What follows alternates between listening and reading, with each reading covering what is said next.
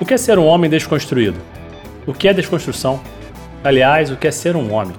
No episódio de estreia do Desconstruindo, buscamos compreender esse conceito tão na moda entre os que tentam romper com o machismo, o racismo e a homofobia estruturais. No fim da primeira temporada deste podcast, voltaremos ao tema para reavaliar essas noções iniciais.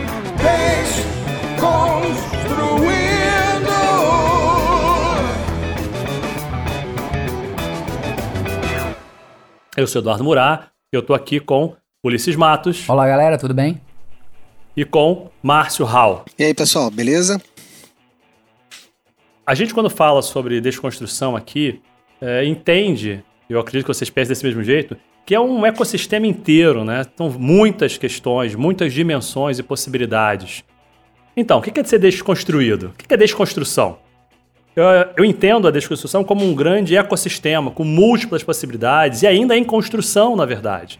A gente vai encontrar variáveis de todos os tipos, formas de pensar e de agir e gatilhos diferentes nessa história. O próprio podcast tem essa função de fazer a gente pensar e ampliar os conhecimentos e visões que a gente tem sobre a própria desconstrução, sobre o que é ser um homem, sobre preconceitos e tantas outras questões. Eu me pergunto, por exemplo, Ulisses, qual foi seu gatilho? O que, que fez você pensar em desconstrução? Olha, eu acho que foi quando eu era garoto ainda. É, eu nem podia imaginar que isso seria desconstrução, que até viria, um ter, uh, viria a nascer um termo para isso. Mas eu lembro que minha mãe trabalhava fora e ela botava pra gente a mesa, ela chegava do trabalho e dava um, um jeito no jantar, ou no fim de semana preparava toda a comida, no sábado no domingo. E eu lembro que ela botava a mesa pra gente a gente terminava de comer, eu, meu, meu, meu irmão e meu pai, a gente saía da mesa e eu via que depois minha mãe tirava a mesa e depois ela ia lavar a louça. E eu pensava assim, acho que isso tá errado, acho que isso é injusto com a minha mãe. Mas ao mesmo tempo, eu não mexia nada para mudar isso. Porque eu achava, ah, se eu for começar a tirar a mesa e se eu for lavar a louça com ela ou no lugar dela, é, eu vou eu vou tá, vão ser duas pessoas sendo injustas comigo, né? Tá, tá bom, vai equilibrar o placar, né? Mas era para todo mundo fazer isso. Mas se ninguém vai fazer isso, vou deixar como tá. Mas na minha casa vai ser diferente. Eu pensava assim: quando eu tiver minha família, todo mundo vai cozinhar, todo mundo vai tirar a mesa e todo mundo vai lavar a louça. E o que eu consegui implementar na minha vida. Mas eu acho que nesse momento foi que eu vi que tinha alguma coisa errada aí, que era um sistema de construção machista, né? Da gente achar que a mulher tem que fazer isso tudo. Então acho que foi quando eu me alertei ali que tinha alguma coisa errada, que não podia ser assim.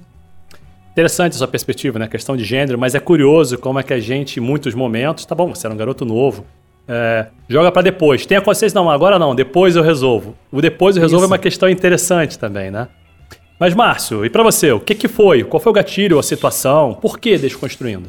É, cara, na verdade existem muitas coisas, mas eu acho que a coisa mais marcante para mim foi até o viés é completamente diferente desse do Ulisses, mas a mais marcante para mim foi quando eu percebi como era nocivo para mim a minha postura julgadora com relação às pessoas.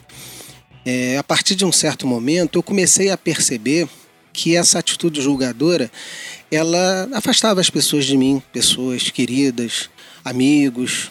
É, isso eu percebi que isso estava me entristecendo profundamente, até porque eu sempre soube que eu não era uma pessoa ruim, era uma pessoa sempre é, carinhosa, amorosa, mas eu tinha essa coisa de, de, de, julgar, essa incapacidade às vezes de me colocar no lugar do outro e perceber qual é a dificuldade que ela tem, ou simplesmente perceber que ela tem o direito de ser diferente. Né? E quando eu consegui mudar isso, que foi através de muito trabalho e muito esforço, foi isso, isso foi muito concreto. Isso mudou muito a minha vida, né? Ah, o meu círculo de amigos ele aumentou tremendamente. Não foi uma coisa planejada, aconteceu super naturalmente e eu realmente me tornei uma pessoa mais feliz. E a partir daí, todo o resto do processo de desconstrução, pensar a respeito dessas questões, né, que a gente vai debater aqui no programa e tal, se tornou também mais natural e também tão importantes quanto, né? Então, para mim, o gatilho foi esse aí. Muito legal você estar falando, Márcio. Realmente, essas questões é, de gênero, as questões de família, relações sociais são muito interessantes. No meu caso, especificamente, tem duas ancoragens muito importantes.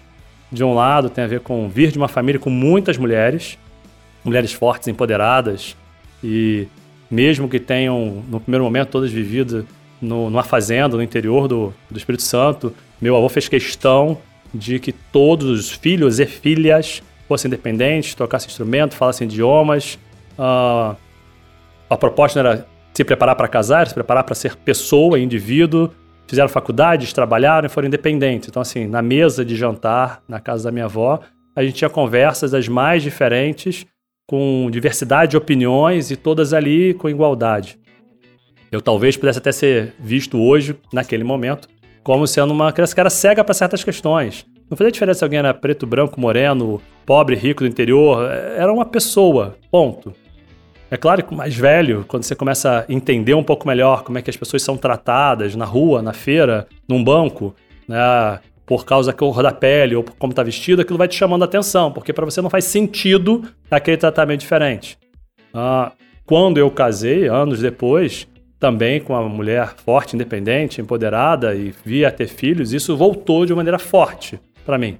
Como nas empresas, quando você vê relações de poder hoje, né, como consultor, me chama atenção também como é que a gente ainda tem uma maneira de olhar para o mundo muito centrada e a relação de poder é sempre importante. Esquece que as outras pessoas estão sendo impactadas pelo que a gente faz e isso me chama atenção e me, me permitiu repensar como eu faço. O que isso, faz um ponto interessante, isso... inclusive com o nosso entrevistado dessa semana. É exatamente isso que eu ia falar. Essa tua fala eh, me remeteu exatamente a esse nosso convidado, né, que, que trouxe um, um bate-papo sensacional aí que a gente curtiu muito fazer. Conta aí pra gente, Guerra. Ih, Guerra não, né? Você é o Guerra ou você é o Murá? Tanto faz, pode chamar de Guerra, de Murá, de Eduardo.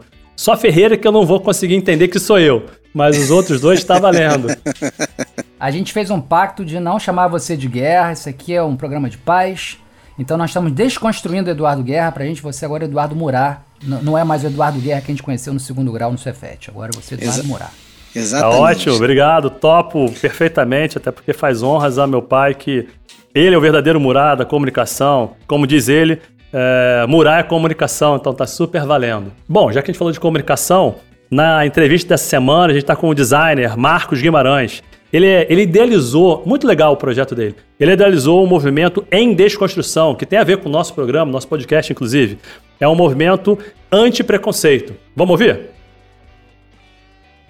Achei extremamente interessante a sua proposta e fiquei super curioso de entender onde é que veio essa ideia do movimento em desconstrução. E até mesmo porque o, o título, né? É, uh, eu, eu sou um ativista principiante, assim, digamos, né? Porque eu comecei a fazer alguma coisa na área de, de ativismo social, enfim.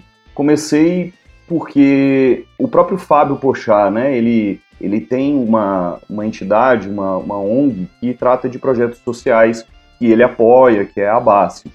E lá eu já tive um primeiro contato com, com projetos sociais, ajudei a organizar alguns, ajudei a, especialmente dar forma né, para esses, esses projetos, né, tendo a minha, a minha área de atuação.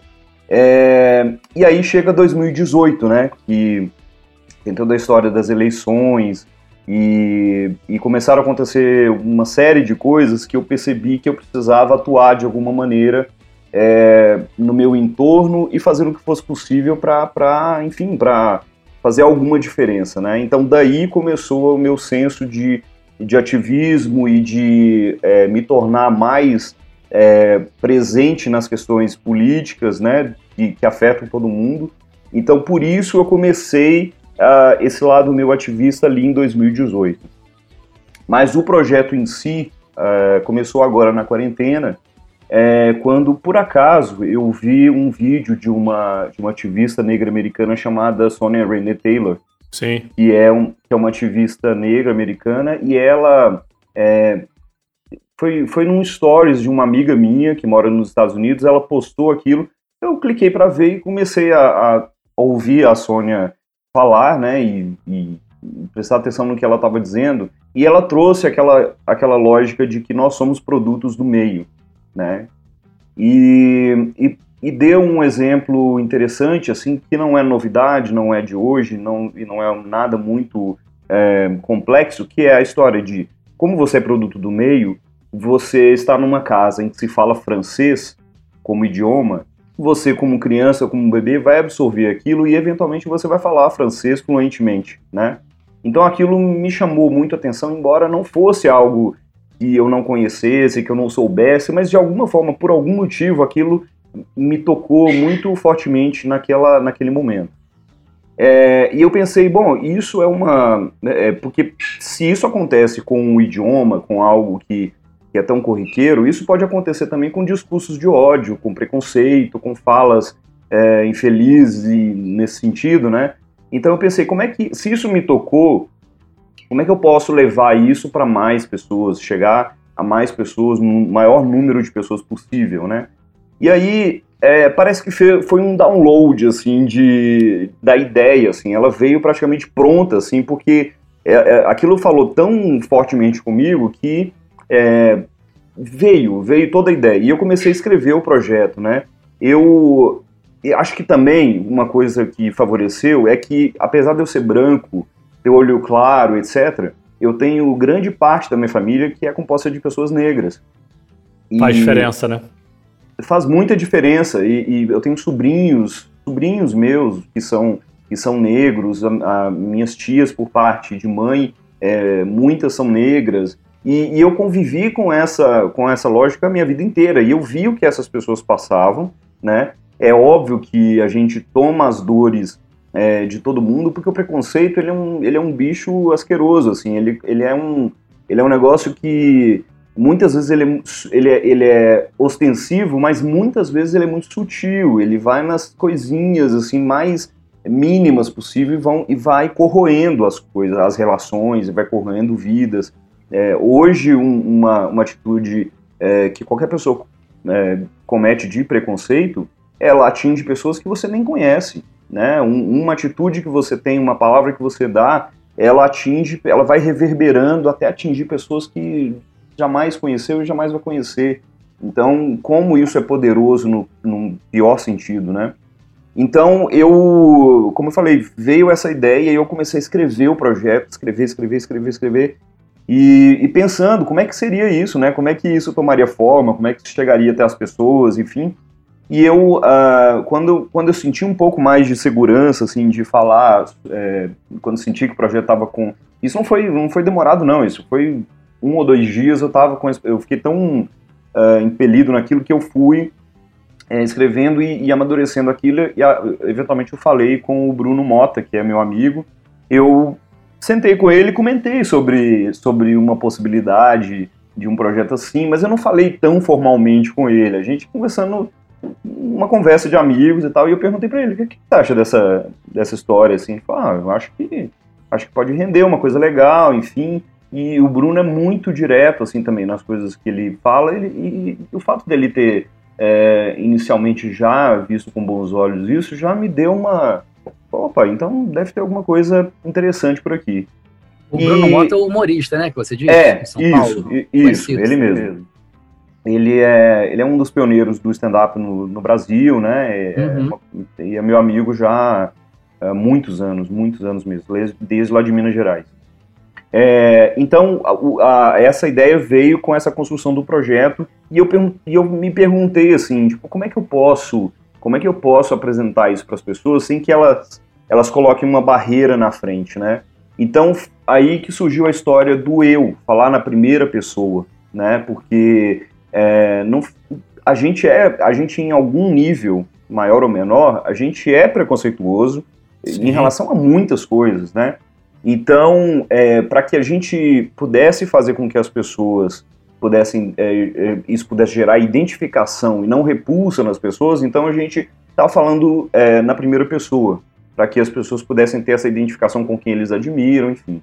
Então, por isso a ideia do eu em desconstrução, né, que é uma palavra que é, muitas vezes cai em modinha e tal, mas ela é realmente o que ela é. É uma desconstrução para que você possa realmente construir um novo saber, um novo olhar sobre as coisas e, e desconstruir o que está o que tá craquelado, que está enferrujado e trazer uma coisa nova para a história toda, né? Então daí surgiu Eu em Desconstrução como inicialmente ele seria uma ação e depois ele virou campanha e depois é, tomou esse contorno de movimento. É, tem alguns Legal. elementos muito legais aí no que você está falando. Uh, eu, antes até do Márcio falar. É, tanto a ideia do eu em desconstrução, porque brinca com a ideia de identidade, você podia trazer a ideia de psicologia em cima disso, uhum. e de ego, alter ego, bem Sim. na veia, brincadeira, que é legal. E uhum. essa coisa da narrativa do, do eu, do nós, do eles, também permite mostrar que, olha, não é o outro, né? Não tô tentando impor Exatamente. nada a ninguém, eu tô falando comigo. Se você achar que faz sentido, vem junto. Né? Isso é interessante também, essa tônica, né? Essa, a linguagem do eu tô fazendo, e se reverberar para você, vem junto. É bem legal.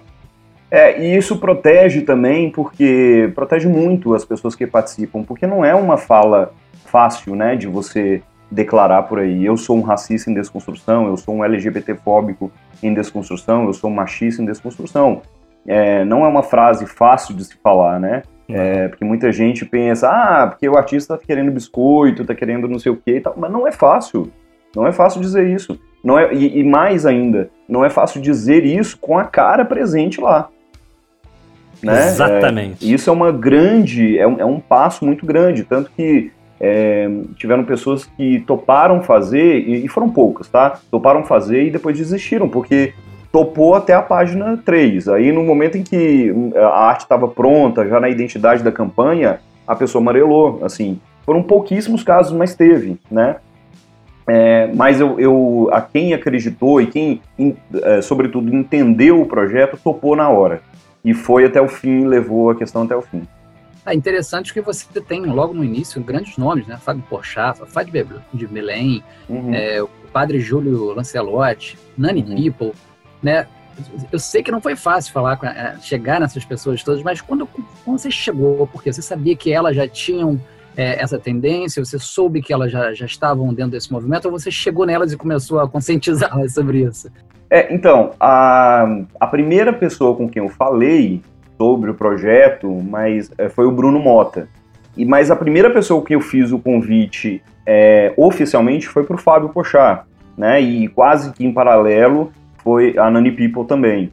É, então o Bruno ele teve uma participação na campanha muito interessante de conselheiro, assim. Então assim, o convite para ele já estava implícito, né? Ele já já estava junto conosco, sim. Então é, quando eu tive essas três primeiras pessoas é, que eu convidei e que toparam, eu falei, pronto, agora eu consigo é, montar um projeto de verdade com o nome dessas pessoas e ir adiante na minha, na minha é, procura de pessoas que queiram dar o rosto e queiram endossar essa campanha, né? E, e quando eu envolvi o Fábio, a Nani People e o Bruno, é, a, só aqui a gente já tem três é, focos de públicos diferentes, né? porque eles atingem pessoas diferentes, algumas em comum, mas muitas diferentes. Então, é, aí eu comecei na, na cara e coragem, comecei a convidar as pessoas, é, falando, mandando inbox para o Instagram, algumas pessoas me deram é, o contato de algumas, então eu fui é, garimpando as pessoas e trazendo elas para dentro do projeto, mas fazendo com que elas entendessem qual era o propósito do projeto, né?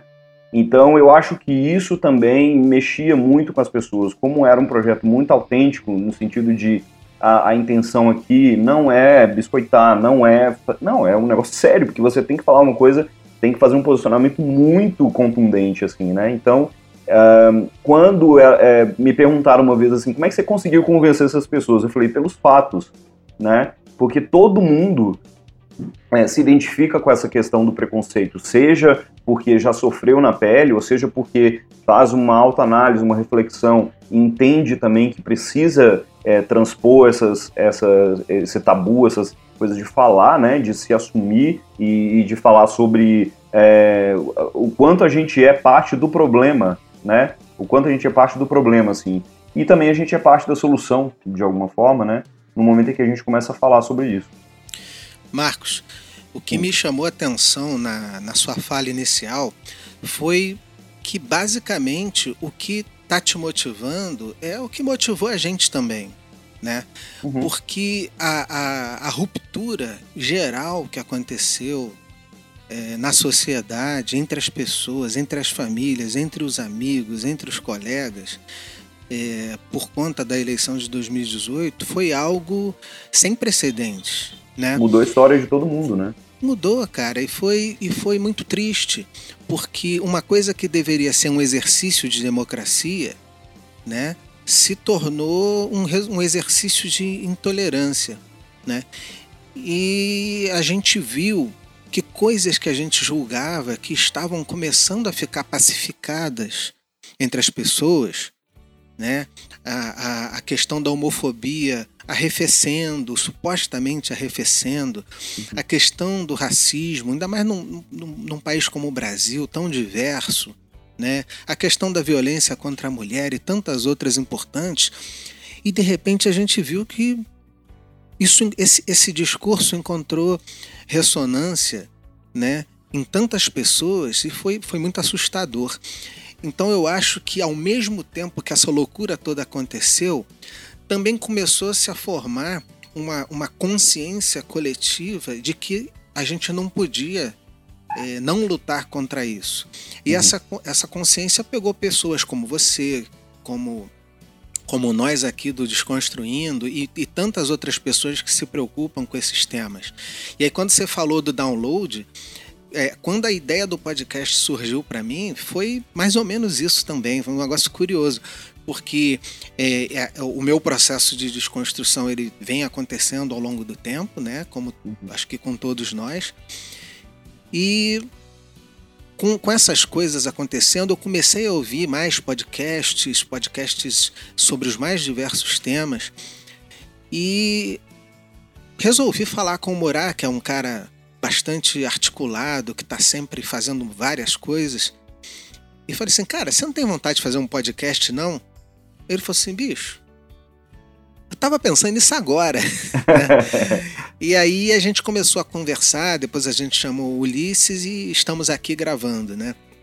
Então eu, eu, achei muito interessante esse seu relato e eu não tenho muitas dúvidas que ao longo da realização dos nossos programas a gente vai ouvir muitos relatos parecidos. Né?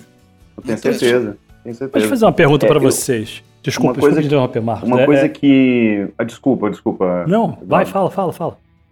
Uma coisa que, que aconteceu também, é, acho que é como você falou, aconteceu em muitas famílias, muitas situações assim, é, é essa ruptura, né, que você diz com amigos, com família, especialmente, assim, né, é que muita gente saiu do armário justamente nessas questões que você colocou, né, de é, como que você pode imaginar que alguém da sua família, eu, por exemplo, posso dizer que eu sou da comunidade LGBT, mais, eu sou gay, e aí como é que a minha família poderia votar num cara em que escancaradamente uh, é preconceituoso, é contra as minorias, uh, é, tem um discurso machista, homofóbico, misógino, tudo, é, como, é que, como é que essa pessoa é, que flerta com, com a ditadura, que flerta com tortura, que flerta com todas essas podridões, assim, como é que a minha família é, poderia sequer, sei lá, uh, cogitar, pensar em votar, cogitar de votar numa pessoa assim, né? É, e aí eu, eu, senti muito essa história do antipetismo, né, nessa equação, mas eu senti principalmente essa falta de de olhar o outro como, como um alvo nessa situação, né?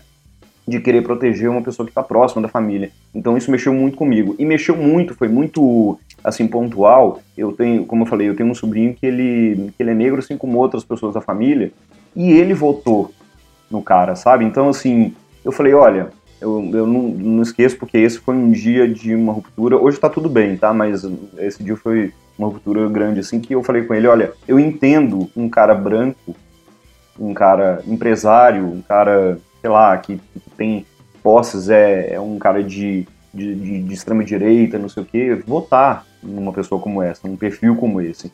Agora, você é negro, você é assalariado, você tem família negra, você tem filho, mulher e tal. Eu não entendo, eu não consigo entender é, como que você pode é, votar numa pessoa que quer a sua instituição. Então, isso foi uma coisa que ficou na minha cabeça muito tempo, assim, tentando entender isso, sabe? E no momento que eu entendi, eu acho que também me, me treinou para uma, uma busca muito mais intensa sobre o conhecimento nessa área do ativismo e, e o que, que significa é, preconceito, o que, que significa você ter poder, o que, que significa a política em si, em todos os seus meandros, assim. Então, eu me coloquei muito é, disposto a, a, absorver essas informações, né? Isso e... que você que você está falando é, nos leva um pouco também ao que a gente quer fazer aqui, né? Porque desconstruir não é só desconstruir você só dos seus preconceitos, né? Não é só você deixar ou trabalhar para deixar de ser homofóbico, para deixar de ser racista, para deixar de ser machista. É, é, é, você se desconstruir em coisas que são fundamentais para você é, ter uma sociedade mais feliz.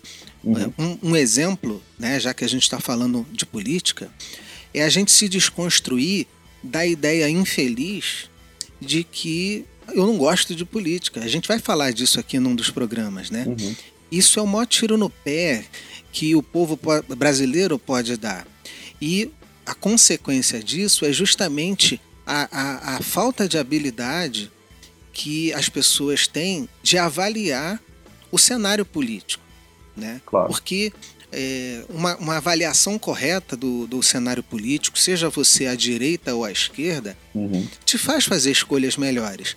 Né? O deputado Alessandro Molon, essa semana, é, numa live é, relacionada a um, um, determinado assunto, ele, ele na fala final dessa live, ele falou uma coisa muito interessante. Aqueles que tentam incutir o nojo na política em você, na verdade estão querendo te controlar. Claro. Né? Então, é, é, eu acho que isso aí é um, é, um, é um ponto muito importante. A gente precisa se desconstruir é, é, em tantas coisas que é difícil até a gente botar no papel. É. é. se desconstruir do nojo da política, é se desconstruir da, da, da, da falta de interesse pela cultura, da falta de interesse pela arte e por aí vai. É, e, e, outra coisa, né? A gente, a gente é um ser político, né? A gente faz político o tempo todo. E, e eu acho que as pessoas interpretam mal o que, que é política, né? Política é você agir na sociedade com, a, com o seu conhecimento, sua ideia, seu, os seus valores e tal. E, e, isso é super importante, porque ele realmente, assim, a, a classe política, é, na sua grande maioria, quer que o povo entenda cada vez menos, né? Para cobrar cada vez menos também. Então isso é, é, é excepcional. E outra, a, a gente também, falando de política, a gente tem o, a, o, o sério vício de colocar a culpa no político, né? Na verdade, por isso que eu acho que também essa história do de falar na primeira pessoa na campanha, ela é importante porque não espere pelo outro. Você não pode esperar pelo outro, porque ele lá, uma vez fomos nós aqui, né? Eles estão lá representando quem nós somos aqui, porque é, os pequenos jeitinhos brasileiros, tudo que a gente é, acaba fazendo, né? Tipo, para se dar bem, para fazer melhor, para não sei o que e tal, é, para ter vantagens. Eles também estão fazendo lá, só que com um poder muito maior, né? De, de, enfim, eles estão legislando a favor dessas coisas. Então, é muito importante que a gente tenha consciência que a mudança começa realmente no indivíduo, porque o indivíduo é o tijolinho da sociedade, não, não tem como, né? Marcos, uma curiosidade que eu fiquei, achei impressionante dos, dos de todas as declarações né, que você teve no movimento, na campanha, foi uhum. o da Nani. Né? A Nani é trans e ela Sim. se declara uma LGBT fóbica em desconstrução. Uhum. Né? Como, como é que é isso? Como é que você. Isso foi uma coisa que ela chegou à conclusão, você conversou com ela, chamando para de repente falar de racismo ou de outra coisa, e ela falou: não, é LGBT fóbica. Como, como foi isso? E, e o que é ser LGBT fóbica para uma pessoa que é trans? Ah, pois bem, a, quando eu conversei com a Nani, eu, eu fiz um trabalho de, de convencimento e, e de, de, um bate-papo com ela mesmo a respeito do assunto, né? Porque uh, inicialmente ela falou: Eu não me enxergo como uma pessoa preconceituosa. Eu falei: Será que não? Vamos, vamos entrar mais fundo nisso, né? E a gente começou a falar de situações. Então, é, no final ela falou, poxa, é, você tem razão, assim, a gente às vezes tem essa mania de não querer olhar para si, a gente olha muito para o outro e não olha para si, né? E, e, e, eu acho que na comunidade LGBTQIA+, é, existe, porque são pessoas antes de qualquer coisa, né? Antes de ter uma, uma sigla, antes de ter uma letra em cima, são pessoas que têm uma que tem o gênero, que tem a orientação sexual, que tem a sexualidade é, A, B, C, D, não importa. É, mas, antes de tudo, somos preconceituosos nesse sentido, porque a gente foi criado dessa maneira, a gente foi formatado ao longo da vida de uma maneira muito eficiente para ser tal até que a gente é, crie uma consciência e realmente faça alguma diferença. Mas no caso é, da Nani, ela falou uma coisa que, que foi interessante, ela falou o seguinte, é, quantas vezes eu, como mulher trans, não quis ficar com um homem gay porque, ele tinha, porque ele era mais efeminado? É um preconceito que, que existe, né? Tipo assim, porque. E, e isso é, transpassa a questão da LGBTfobia, vai para o machismo, né? Porque é, por, que, que, por que, que a pessoa efeminada ela é menor do que o cara que é másculo, que é não sei o quê, que é viril e tal? Por quê? Porque está remetendo à questão da diminuição da mulher. Então, é, todos esses temas, né, o, o, racismo, a LGBTfobia e o machismo, eles vão se é, se transpassando, entrelaçando, assim, né? se entrelaçando, porque tudo é, tá ligado uma coisa na outra, assim. Então, é, o cara que, que é, é né, na comunidade LGBTQ+, sim, tem essas questões, né? A, tem gay também que é transfóbico, porque, por quê? Porque imagina que a pessoa não tem o direito de, de se adequar ao gênero que ela se reconhece, por quê? Porque é inaceitável socialmente é, o Tami ser, é, ser colocado como uma, uma pessoa, um porta-voz na campanha do Dia dos Pais, do Boticário, é, é, são coisas que fazem a gente pensar realmente. E essa campanha não veio para colocar panos quentes, não veio para é, tratar isso de uma forma bonitinha. Ele veio para tratar o assunto e pronto. Assim, ele é, quem, não é uma campanha para fracos. Eu falei isso para as pessoas que estavam entrando. Falei, ó, essa não é uma campanha para quem não tem culhão, assim, para quem não não se posiciona, porque todo mundo vai ser questionado, né? Por mais que a campanha tenha sido super aceita é, para a maioria das pessoas, eu diria 90, 90 e tantos por cento das pessoas é, que, que, se manifestavam, manifestavam a favor da campanha e com essa lógica de desconstrução de é, aquilo que eu falei no início, né, de identificação é, eu tive vi isso muito forte acontecendo, as manifestações no, nos comentários das pessoas. Então, essa coisa do, da, da LGBTfobia é, com a comunidade LGBTQI+, é, é, é normal porque acontece em todas as áreas. A única, o único tema que eu não quis colocar é, uma pessoa falando é, que era preconceituoso no sentido, por exemplo, na parte do racista, né, no tema racismo, eu não quis colocar um negro é, como racista, porque eu acho que é completamente incoerente, assim. É, a questão, a questão do racismo é muito mais profunda, porque é, o racismo, ele, é, o negro, ele não é, não é racista nesse sentido. Ele reproduz um racismo que vem é, massacrando ele ao longo da existência né, dele durante, é, enfim, durante muitos anos, né, e, e séculos e vai.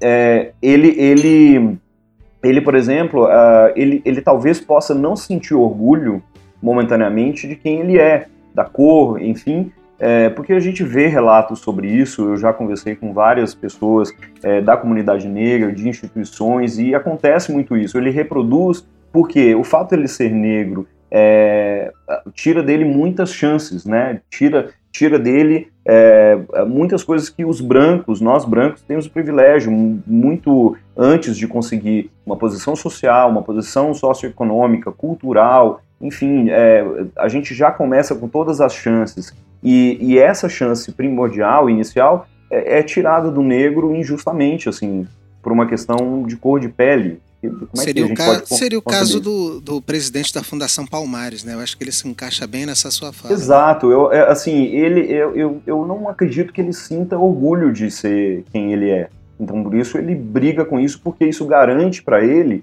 um, um, um, lugar de fala junto com os brancos, né? Junto com, com a, a elite, junto com as pessoas que têm o poder. Então, eu, é, isso eu estou deduzindo, obviamente, né? Por tudo que a gente vê na mídia, por tudo que a gente é, observa disso, a gente tem uma, a gente tira determinadas conclusões que algumas óbvias, outras nem tanto. Mas, é, mas eu, eu, eu vejo isso, né? A gente a gente fazendo uh, uh, na comunidade LGBTQIA+, as pessoas que são transfóbicas e são gays, as pessoas que são é, é, trans e, e, não gostam do, do, cara que é mais efeminado, ou não gostam da mulher que, que é mais masculinizada.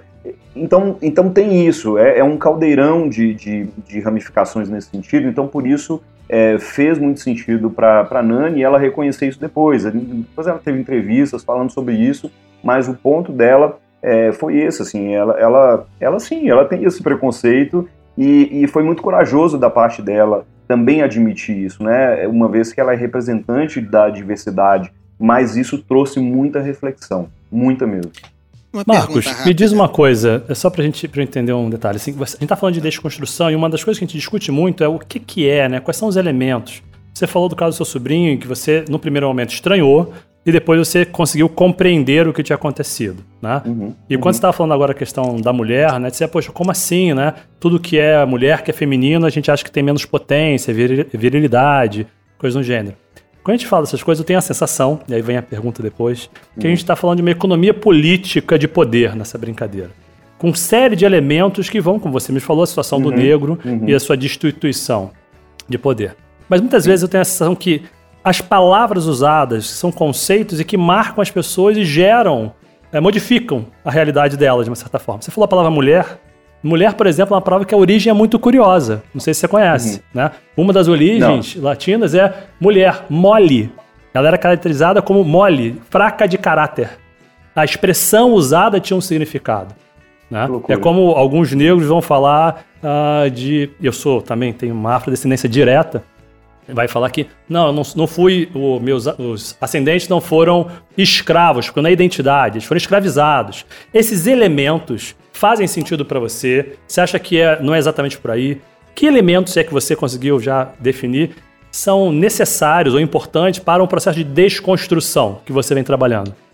Eu, eu acredito que, que velhas tradições, né, que, que, que, hábitos podem ser velhos erros também, né?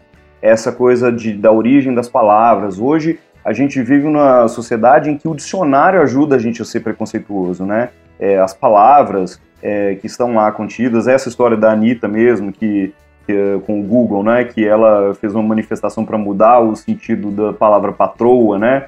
É, vocês estão cientes disso, né? Do, que, que lá patroa estava como uma coisa pejorativa, né? Que, que, era como uma submissão ao patrão, né? A mulher do patrão, é, é, enfim, são, eram conotações completamente machistas, assim, né?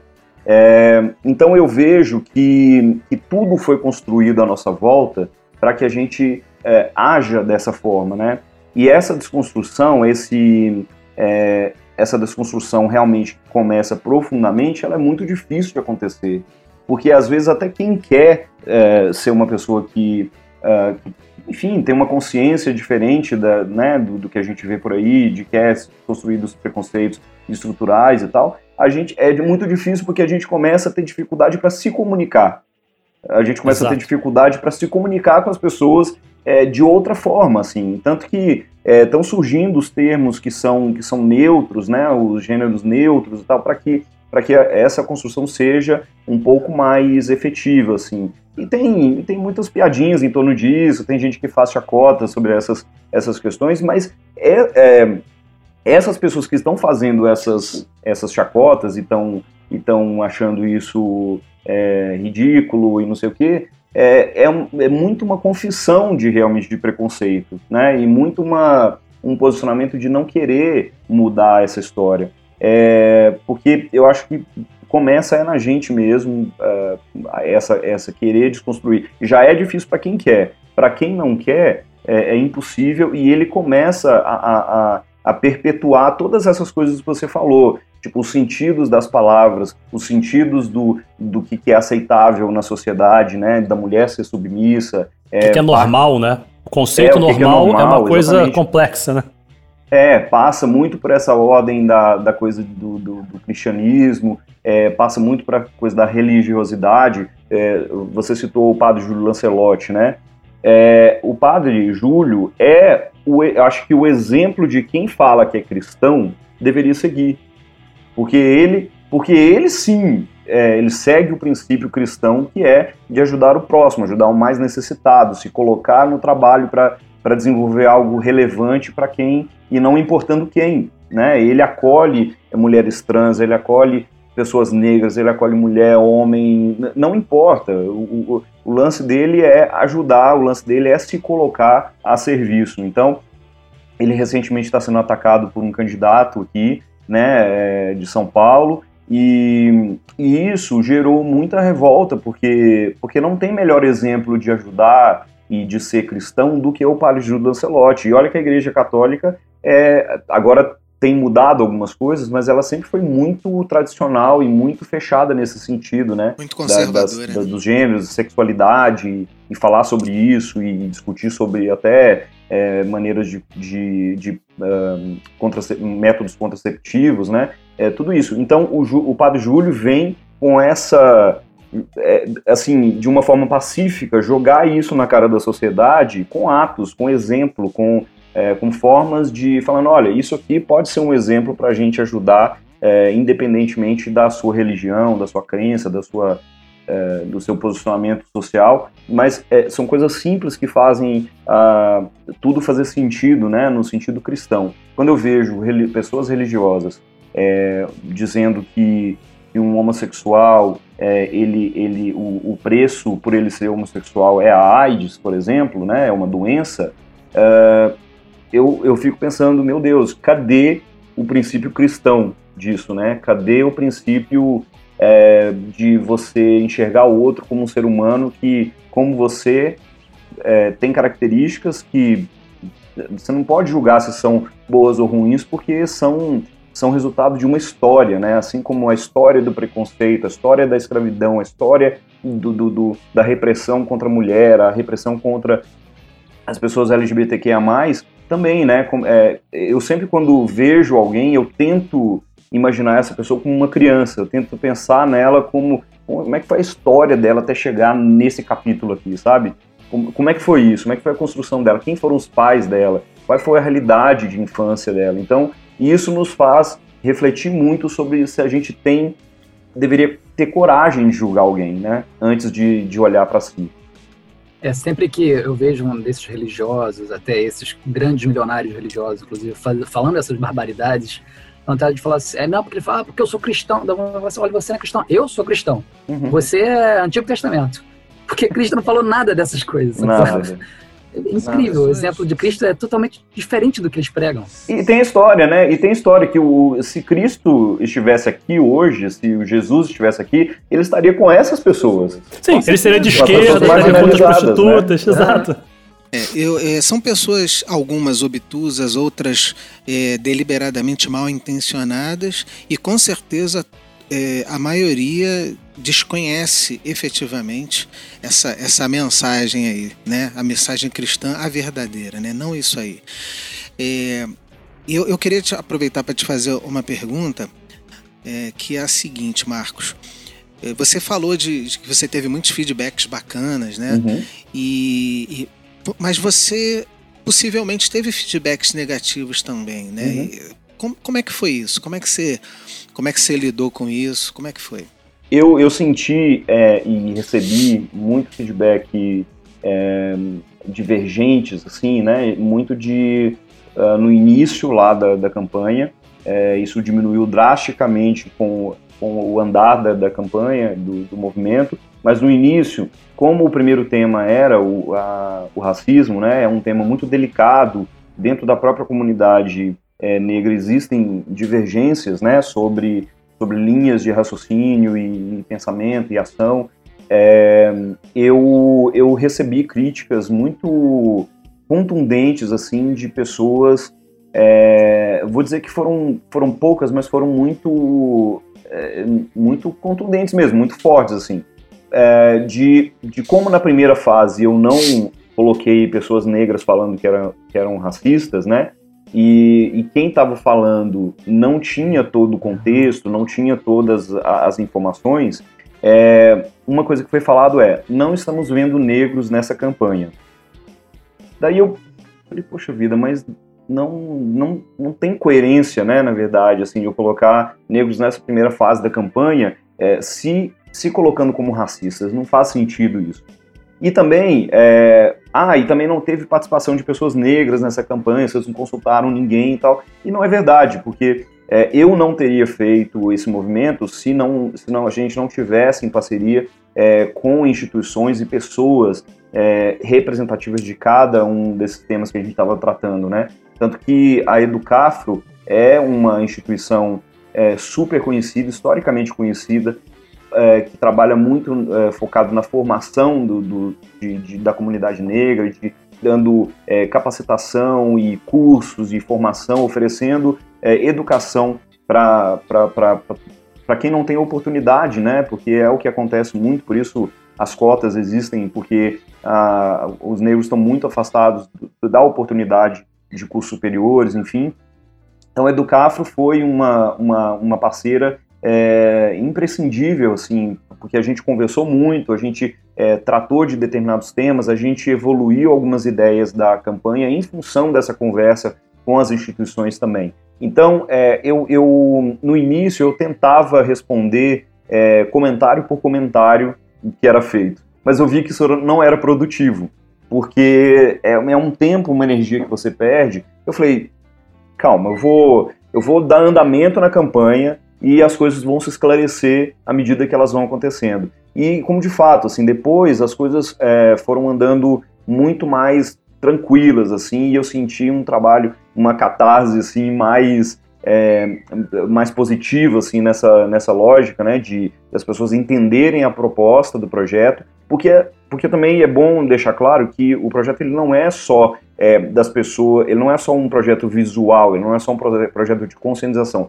ele tem também é, ações concretas, né? Então a gente, é, tudo que a gente faz do, do, do movimento, a gente converge para o site, porque é lá onde estão as instituições que, é, que a gente convidou a se cadastrar é, para serem, serem instituições e iniciativas visíveis, né? Com é, nome, responsável, o que, que ela faz e principalmente o que, que ela precisa ser apoiada. Porque às vezes a gente está apoiando de uma forma que, às vezes, aquela instituição não naquele momento está precisando. De repente, a gente está dando comida e, na verdade, eles precisam de máscara. Né? A gente está dando é, dinheiro, mas eles precisam de, de, voluntários. E aí, cada um teve o espaço é, de iniciativas, às vezes, de uma pessoa que, é, que, que não tem a oportunidade de ter visibilidade. Então, a gente é, propôs para que essas instituições representativas se inscrevessem no site para que a gente colocasse isso numa, num painel em que tivesse todo mundo lá separado por tema, é, para quem quiser fazer parte de uma, de uma campanha ou de uma ação ou de uma causa, pudesse ajudar exatamente como aquela instituição ou iniciativa precisa. Além disso, a gente tem ali é, também histórias que a gente está colhendo histórias de pessoas que passaram por situações, relatos sobre sobre preconceito como foi o desfecho disso de preferencialmente positivo, para que isso seja um mapa para outras pessoas que sofrem também algum tipo de preconceito, saberem que tem outras pessoas que passaram por uma situação semelhante e meio que dá um caminho das pedras para ver o que, que ela pode fazer. Às vezes tem coisas jurídicas, às vezes tem coisas simplesmente de comportamentais, assim, que, que ajudam muito a pessoa é, se inspirar em como agir e saber que tem é, uma luz no fim do túnel ali para ela procurar caminhos, né? Então, é, o site é uma peça muito importante nesse sentido, porque ele traz ações concretas também. E os desdobramentos da campanha, como é, esse podcast que a gente está fazendo com vocês, o podcast que a gente vai, a, a, um canal de podcast que a gente vai inaugurar na semana que vem é, do movimento em desconstrução, que vão ter papos muito interessantes, como, uh, por exemplo, uh, o instituições que tratam, por exemplo, a Casinha, é, Casinha Acolhida, que é uma, que é uma instituição que é, faz esse acolhimento de LGBTs em situação de vulnerabilidade, né? O racismo no futebol, é, o, Barbixas, que é um time de futebol LGBTQIA+, lá de Minas. Então a gente fez essas dobradinhas para, por exemplo, falar sobre é, preconceito no futebol. Então a gente trouxe o, o, o racismo, uh, racismo é, no futebol ali com uma instituição e trouxe também a, a LGBTfobia com outra instituição para eles falarem sobre esse tema que é tão é, é, é tão presente e fala-se tão pouco disso, né? De dentro. No caso do Brasil, está assim. Tá na origem do futebol, né? Dizer que o Fluminense é pó de arroz é em função disso, né? É, é. Né? Um dos primeiros a ter o jogador negro e dizendo que tinha que passar pó de arroz porque Exato. era literalmente branco. Né? Então já está é. lá na origem do futebol essa brincadeira. Curioso. Sim. Deixa eu te fazer uma pergunta. O uh, ah, que, que você acha que são os próximos passos? Porque quando você fala do site, da campanha, uma das percepções que eu tenho é que é uma das formas de você desmontar ou desconstruir, dar suporte a essa ruptura dos preconceitos, dos múltiplos uhum. preconceitos, a partir de informação legítima de pessoas é, legítimas que estão nos movimentos. Né? Não só você, mas um coletivo, um ecossistema uhum. que está falando sobre aquilo. Tá? Quais são os próximos passos de vocês, olhando para a informação, já que está num ambiente de desinformação intensa, né? Uh, quais são os próximos passos? O que, que vocês acham que é o caminho agora? É, então, como eu falei, a gente vai é, inaugurar é, outras formas de, de, manifestação da campanha para conscientização, para geração de debates, é, ações realmente concretas em que a gente está estudando já com as instituições é, é, tudo começa pela, é, pela conscientização que vai que está acontecendo, que está gerando. A gente não pode deixar essa bola, essa peteca cair, assim, não pode deixar baixar a bola.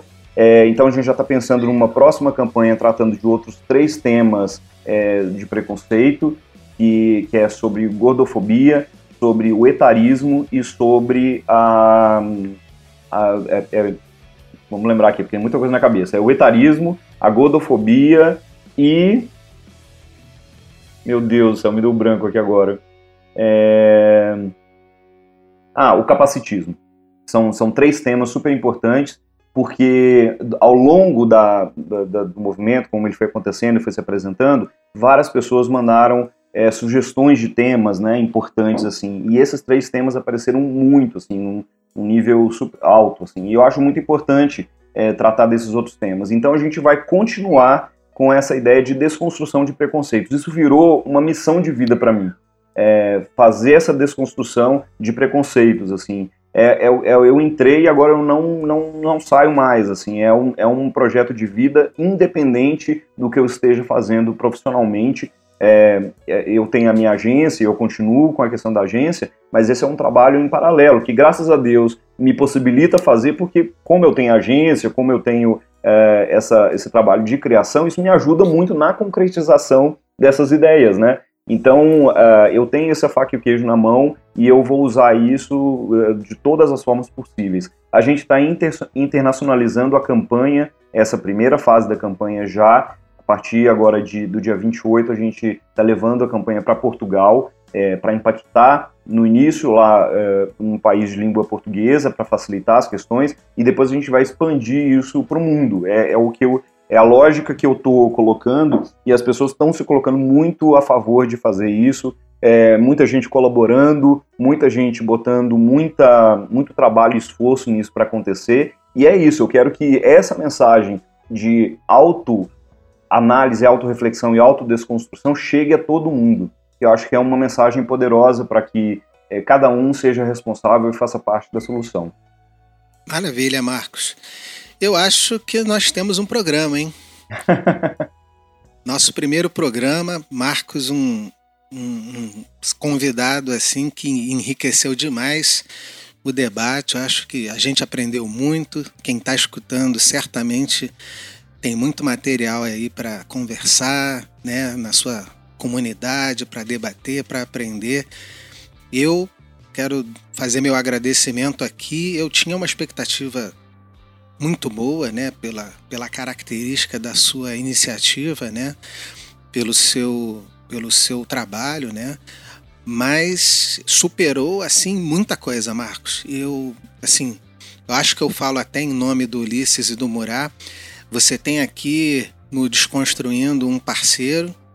Obrigado. Né? O que a gente puder fazer para apoiar, é, conte com a gente e, e, vamos nos manter sempre em contato. Sim, e, e não se enganem, né? Porque eu também estou aprendendo muito com essa história toda, né? De é, parece que, que, que, eu já estou é, super, super in, é, instruído sobre isso, mas não, é onde a gente se engana, né? Que a gente não está totalmente desconstruído. A desconstrução ela nunca termina. Né? Eu estou tendo informações assim, é, à medida que eu vou conhecendo, vão abrindo os horizontes, eu vejo que eu, eu sei muito pouco ainda e, e eu estou buscando isso para aprender mais e para poder agir mais também. Sim, esse é o mote do nosso programa, inclusive. A gente pensa, a gente vai fazer uma abertura falando o que é pra gente isso, e no final da temporada a gente fala assim, o que, que a gente aprendeu? Porque a gente sabe que é um processo, né? Por isso que a gente está construindo, a gente ainda está indo, sabe, pra, uhum. pra, essa desconstrução. A gente nunca sabe o suficiente, né? E com isso eu sei que eu tenho trabalho pro resto da minha vida. Trabalho, é. trabalho mesmo, né? De função e atividade, porque nunca termina. Esse preconceito, ele vai diminuindo, ele vai se dissipando, mas é, exterminar isso, né, fazer de uma forma cortar isso ao zero é, é difícil. É, é, então é trabalho constante mesmo. E como dizia o filósofo, só sei que nada sei. Essa exato. é a premissa básica, né? Maravilhoso. exato, exato. Márcio, foi uma delícia, foi sensacional conversar com você. Por Obrigado mim, a gente ficava mais umas três horas. Uh, faço das palavras do Márcio e do Liz a minha. Volte sempre que você quiser, puder. Vamos trocar. A gente está com você nessa, nesse processo. Brigadíssimo por todas as suas comentários, as situações que você contou, o quanto você também ajudou um pouquinho mais a desconstruir os preconceitos que nós três temos uh, e que a gente está aqui, né, tentando repensar, refazer e achar um espaço, como três pais que somos, né, uh, tentando também transmitir isso para os nossos filhos e ver que contribuição a gente dá para a sociedade, para os próximos uh, momentos e para o futuro. É só o que a gente pode é, fazer. Exatamente. E sucesso aí para o projeto de vocês, podcast, uma iniciativa valiosíssima para essa desconstrução, para esse caminho de conhecimento e de, de inspiração para as outras pessoas que querem uh, trilhar esse caminho, né? E às vezes até quem não quer ter uma inspiração e ter um, um, um chamado para começar de algum lugar. Parabéns aí pelo, pela iniciativa. Muito obrigado. Perfeito, muito obrigado.